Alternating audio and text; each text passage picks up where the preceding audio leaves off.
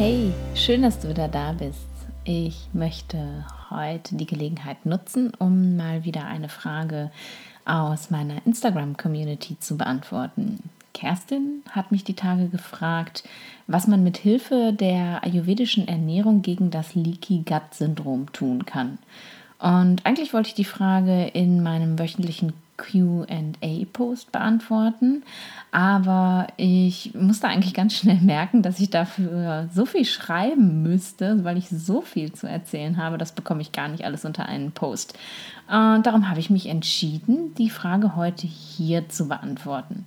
Ich glaube nämlich, dass das ein Thema ist, das ja ganz viele von euch betrifft. Und ja, fangen wir jetzt einfach mal an. Bevor ich erzähle, was der Ayurveda zum Thema Leaky Gut zu sagen hat oder vielleicht auch nicht zu sagen hat, ähm, erstmal einmal die schulmedizinische Sicht ähm, auf das Leaky Gut Syndrom. Leaky Gut ist Englisch und heißt ganz einfach nur undichter Darm. Das Leaky Gut Syndrom wird aktuell in der Schulmedizin ganz heiß diskutiert und mittlerweile für ganz, ganz viele Erkrankungen auch verantwortlich gemacht. Ähm, früher hat man gedacht, ähm, dass das nur für Darmerkrankungen wie die Colitis ulcerosa oder den Morbus Crohn oder aber auch für ähm, ja, sagen wir mal, psychosomatische Darmerkrankungen, so wie Schulmedizin das nennt, ähm, verantwortlich zu machen ist. Mittlerweile glaubt man aber auch, dass ganz viele neurologische Erkrankungen wie die Parkinson-Erkrankung, die Multiple Sklerose, die Alzheimer-Demenz, aber auch ähm, psychiatrische Erkrankungen wie Depressionen und auch Psychosen wie die Schizophrenie vom Leaky Gut Syndrom her rühren, dass also das Leaky Gut Syndrom die Ursache dieser Erkrankungen ist. Und und das finde ich tatsächlich ziemlich spektakulär, wenn man sich überlegt, wie die Schulmedizin den Körper normalerweise sieht und so ja sehr in ähm, verschiedene Organsysteme aufteilt. Das sieht man ja auch eben daran, wie unser Medizinsystem funktioniert. Es gibt ähm, Neurologen, es gibt Augenärzte, es gibt Ohrenärzte, es gibt Internisten und die Internisten werden dann nochmal aufgeteilt in Darmspezialisten, Herzspezialisten, Leberspezialisten. Also wir brechen in der Schulmedizin eigentlich alles so auf das Kleinste herunter und ja, jetzt hat sich die Welt plötzlich verändert und wir fangen an im Darm nach der Ursache neurologischer Erkrankungen zu suchen und ähm, ja, ich finde, das so also ein ganz kleines bisschen leitet, läutet das äh, eine neue Ära ein. Und ich bin ja ziemlich stolz tatsächlich, äh, da Teil auch dran sein zu dürfen, weil für mich äh, Medizin immer ganzheitliche Betrachtung bedeutet. Es geht immer um den ganzen Menschen und ähm, nee, eben nicht nur um Teile davon. Und deswegen finde ich die Entwicklung ähm, über das Leaky Gut Syndrom nachzudenken und zu sprechen wirklich ähm, ja was ganz, ganz Tolles. Um zu verstehen, was ein Leaky Gut Syndrom überhaupt ist, muss man erstmal wissen, wie unsere Darmwand eigentlich funktioniert. Ähm, der Darm hat eine Zellschicht, das sogenannte Darmepithel, das den Darm von innen auskleidet. Und dieses Epithel bildet eine Barriere, die dich von der Umwelt trennt. Das Essen in deinem Darm ist also tatsächlich nicht wirklich in deinem Körper. Und während der Verdauung werden die guten Komponenten deines Essens von den schlechten getrennt und diese werden dann eigentlich einfach normalerweise mit dem Stuhlgang ausgeschieden. Ähm, und ja, diese Darmbarriere ist es, die entscheidet, was in deinen Körper gelangt und was eben nicht.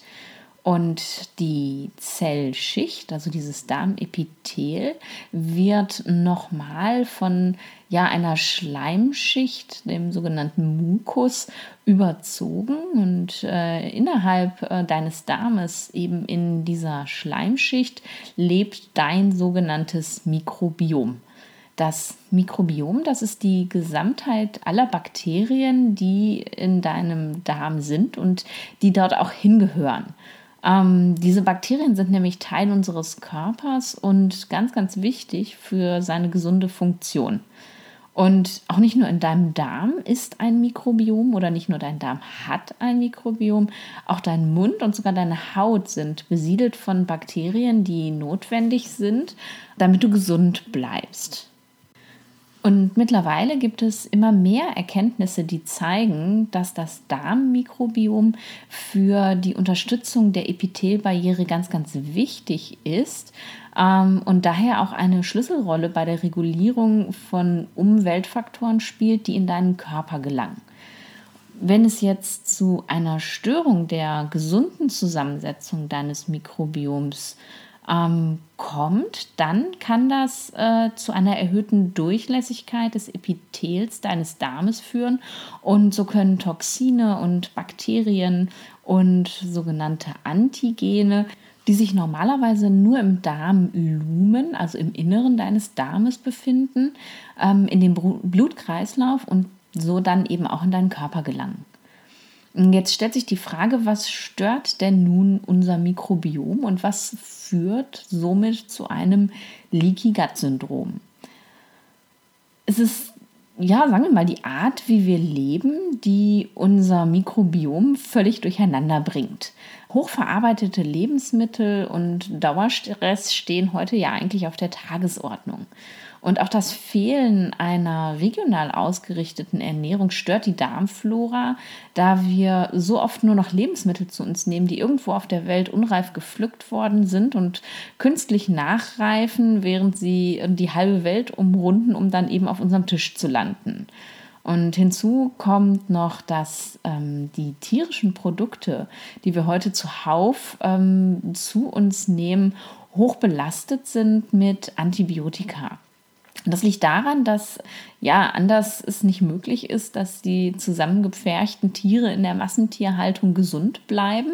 Und ja, die werden mit Antibiotika gefüttert und diese Antibiotika, die nehmen wir mit der Nahrung auf und die töten eben ja ganz ähm, unselektiv alles, was denen so in, an Bakterien in die Quere kommt. Also die Bakterienarten, auf die die Antibiotika wirken. Und darunter sind dann eben auch Bakterien unseres Darmes, die zu unserem Mikrobiom Mikrobiom gehören. Und ähm, manchmal sind darunter eben nicht die Bakterien, die da nicht reingehören. Und dadurch, dass ähm, unsere normale Darmflora, so sagt man, gestört wird durch die Antibiotika, ähm, ja, kann, können sich die Darmbakterien, die da eben nicht reingehören oder nur in ganz geringem Maße vorhanden sind und von den guten Bakterien immer in Schach gehalten werden, ausbreiten und äh, ja, können eben dann dazu Problemen führen und das kennst du vielleicht auch, wenn du mal ja, irgendeine Erkrankung hattest, wo du Antibiotika einnehmen musstest,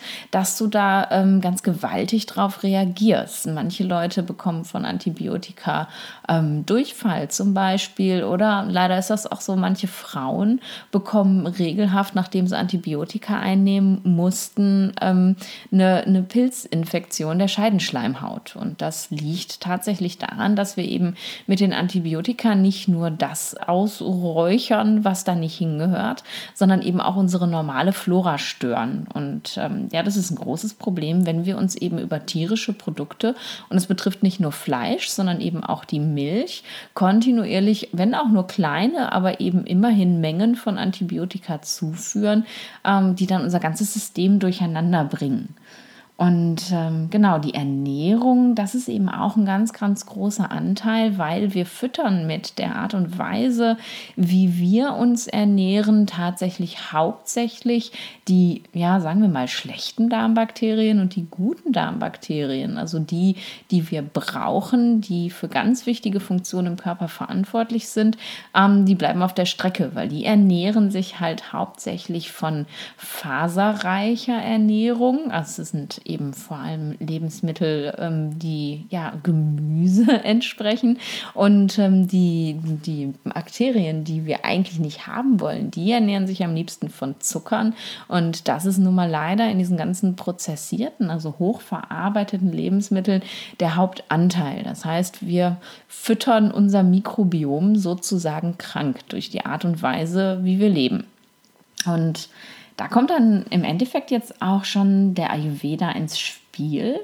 Ähm, wenn du meine Folge über die ayurvedische Ernährung gehört hast, die verlinke ich dir auch gerne nochmal in den Show Notes, dann weißt du schon, was Soul Food ist. Soul bezieht sich nämlich in diesem ähm, Apronym nicht auf die Seele, sondern ähm, Soul steht für saisonal, organisch, unverarbeitet und lokal.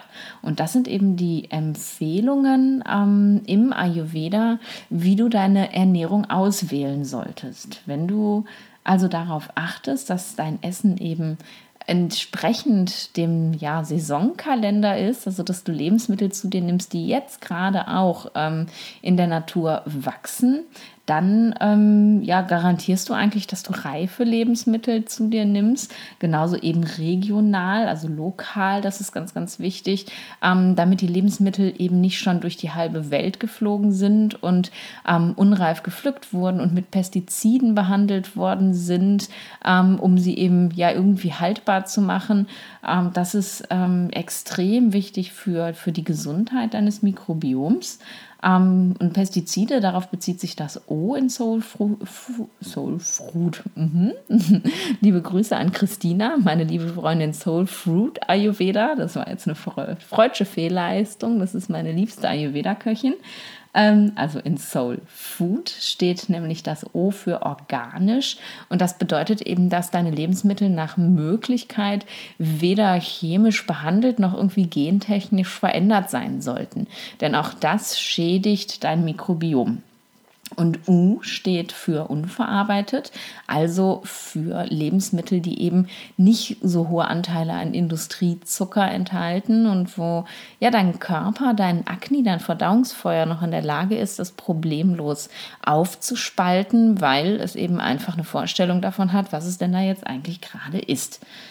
Wenn du an diese ja ganz ganz ganz einfachen Empfehlungen dich hältst, legst du damit schon mal die Basis dafür, dich und dein Mikrobiom ausreichend zu nähren. Und wichtig ist es auch, dass deine Nahrung in einem möglichst gut verdauten Zustand in deinem Darm ankommt.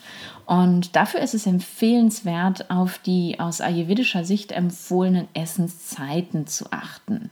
Der Ayurveda kennt ja eben die sogenannte Dosha-Uhr. Da habe ich in meiner Folge über den Acharya ganz viel gesprochen ähm, und auch zuvor schon in der Folge über Swasta Vritta, also in der ähm, Folge über die Prävention im Ayurveda, verlinke ich dir auch sehr gerne noch in den Show Notes.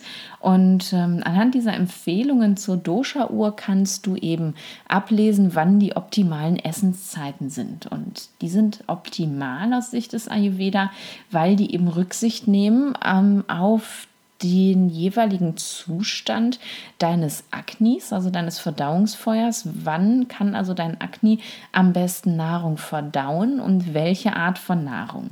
Ich fasse das nochmal ganz kurz für dich zusammen. Die beste Zeit, um große Mengen Nahrung zu verdauen, ist zwischen 10 und 14 Uhr, weil zu dieser Zeit das Pitta-Dosha in der Natur, in der Außenwelt besonders hoch ist und damit eben die Hitze von Pitta in der Natur auf dein Akne positiv einwirkt Objektes sozusagen anfeuert und du kannst dann eben auch Dinge relativ gut verdauen, die du zu anderen Tageszeiten nicht verdauen kannst. Und das bezieht sich vor allem eben auf das Frühstück und auf das Abendessen. Denn zur Frühstückszeit ist ähm, das Kapha-Dosha aktiv, also es kommt eben vor dem Pitta-Dosha ähm, und zur Abendessenszeit, ähm, es kommt natürlich immer ganz drauf an, wann du zu Abend isst, aber zur Abendessenszeit ist es eben das Vata-Dosha, was aktiv sind. Und das sind beides Doshas, die ähm, ja kein besonders gutes Akne haben. Das von Kapha ist eher träge, das von Vata ist eher inbeständig, also instabil.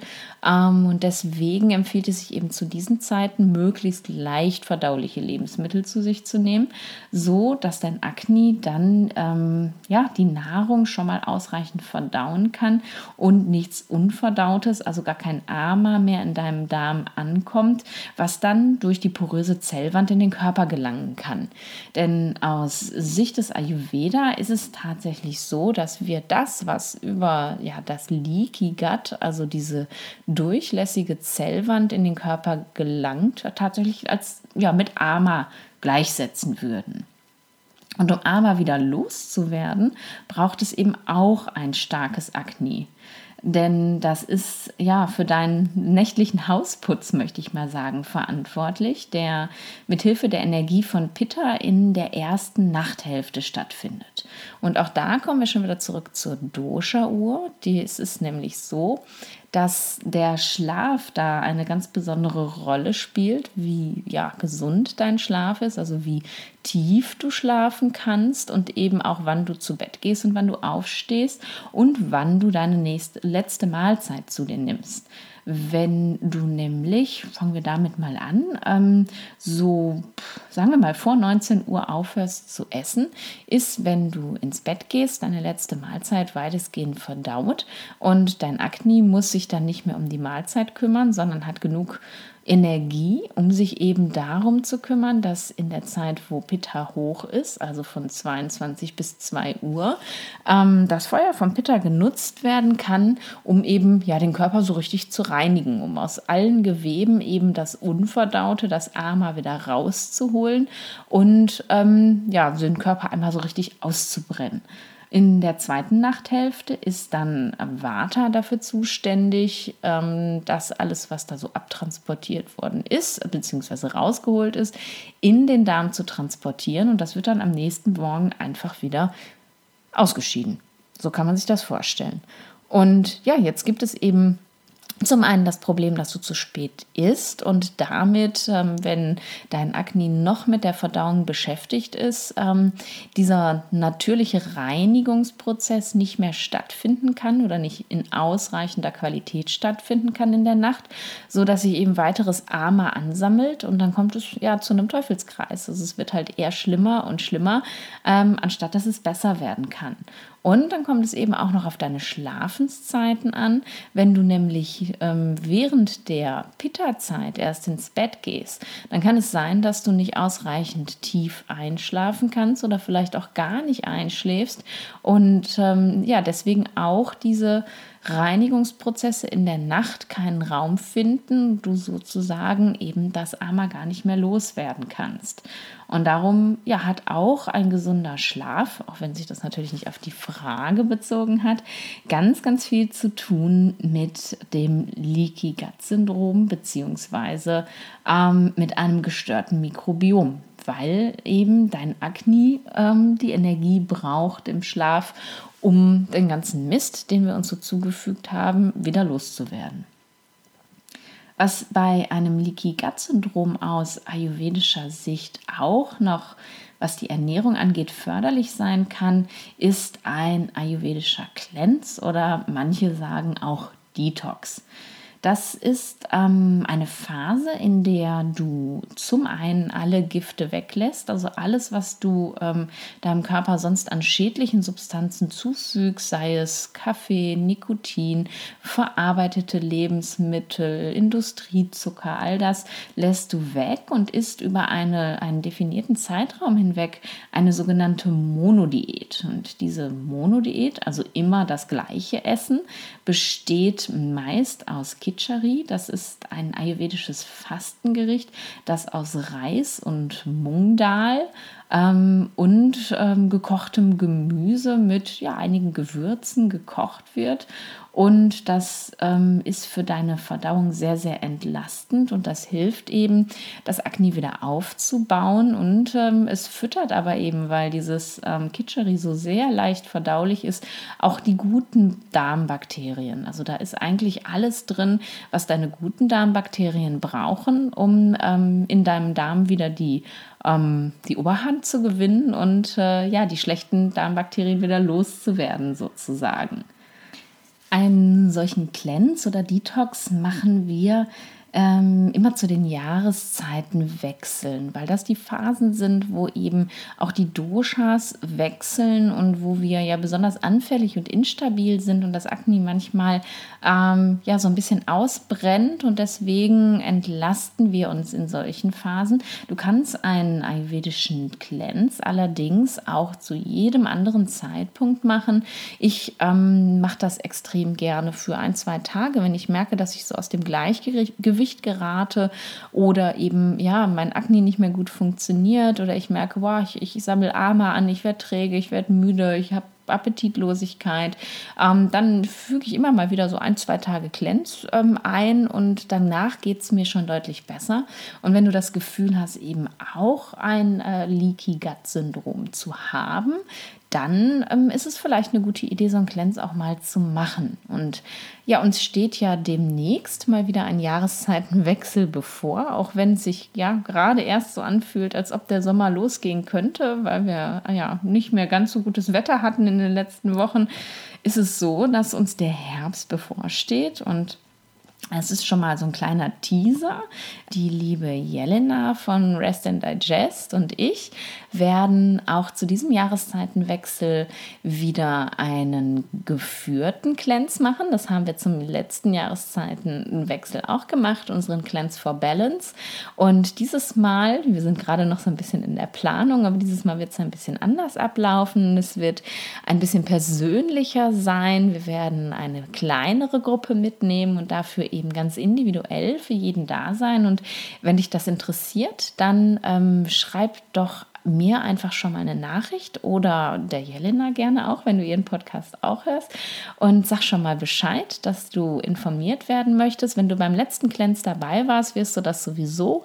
Oder wenn du uns über Instagram folgst, dann äh, wirst du das auch rechtzeitig erfahren. Aber wenn du jetzt von ganz außen irgendwo auf den Podcast gestoßen bist und ähm, ja, uns vorher noch gar nicht kanntest, dann schreib mir einfach eine E-Mail. Meine E-Mail-Adresse findest du in den Show Notes, ähm, dass du du ja Interesse hast, dabei zu sein und dann ähm, nehmen wir dich in den E-Mail-Verteiler auf für den nächsten Cleanse und dann wirst du informiert, sobald es da Neuigkeiten gibt.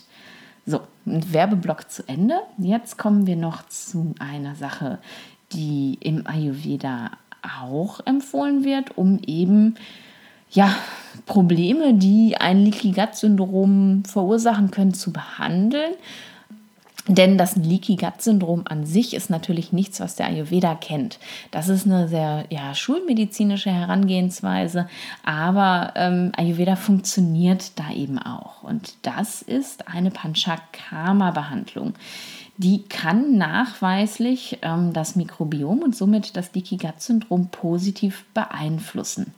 Und das hat eine Studie gezeigt, die in der Klinik durchgeführt wurde, in der ich arbeite. Und die konnte eben zeigen, am Beispiel von Parkinson-Patienten, dass diese nach ähm, einer einjährigen Beobachtungszeit nach einer Panchakarma-Behandlung mit einer Vasti-Therapie, also mit einer Einlauftherapie und einer ayurvedischen Ernährung motorisch, also von der Bewegung her, deutlich besser waren als die unbehandelten Kontrollen. Und dies stand in einem Zusammenhang mit einer erhöhten Diversität schwieriges Wort, Diversität der Darmflora.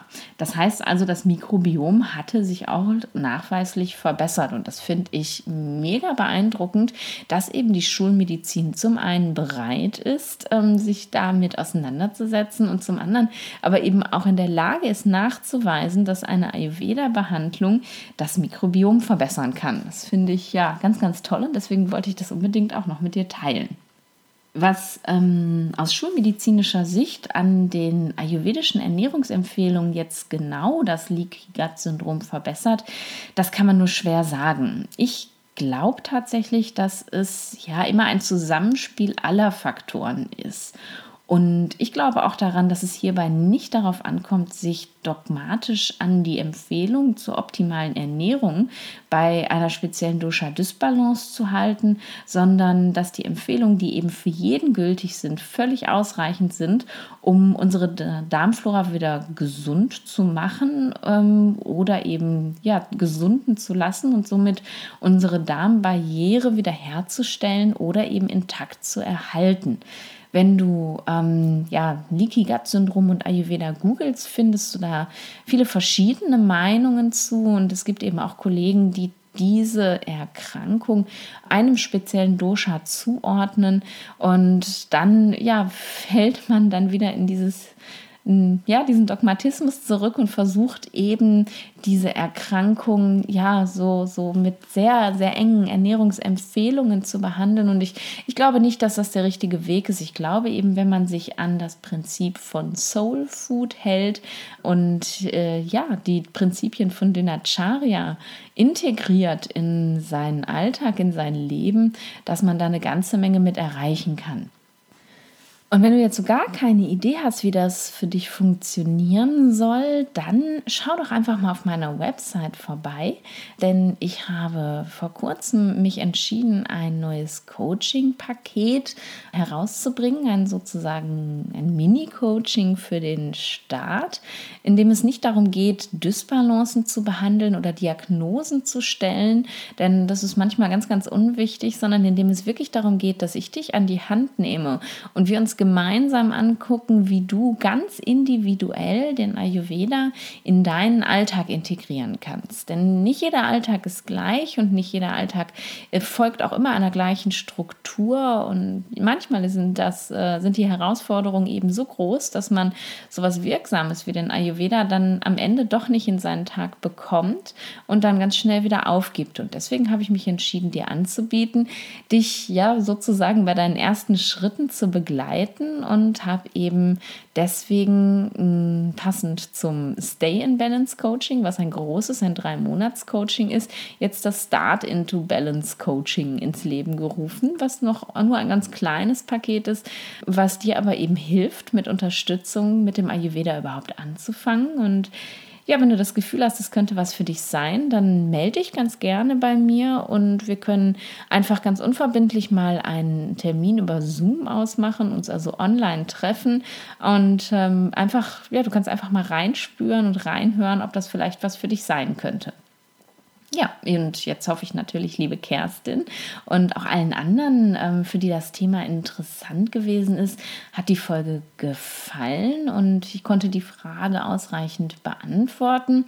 Es ist, wie es mal wieder so und wie es immer ist im Ayurveda, es gibt nicht die eine Erklärung, es ist nicht one size fits all. Man muss natürlich ganz, ganz individuell gucken, wenn es sich um besondere Beschwerden handelt, die die Schulmedizin vielleicht auf ein Leaky Gut Gut-Syndrom zurückführt, ähm, ob man mit dem Ayurveda eben spezifisch etwas machen kann. Aber vielleicht reichen eben die ja, ganz einfachen Ernährungsempfehlungen im Ayurveda aus, um dir da schon was Gutes zu tun. Oder wenn du das Gefühl hast, du möchtest deinen Darm gesund erhalten, dann reichen sie ganz, ganz sicher aus, um dich dabei zu unterstützen. Jetzt freue ich mich, dass du bis hierhin zugehört hast und ich hoffe, wir ja, hören uns nächste Woche wieder. Bis dahin, stay in balance.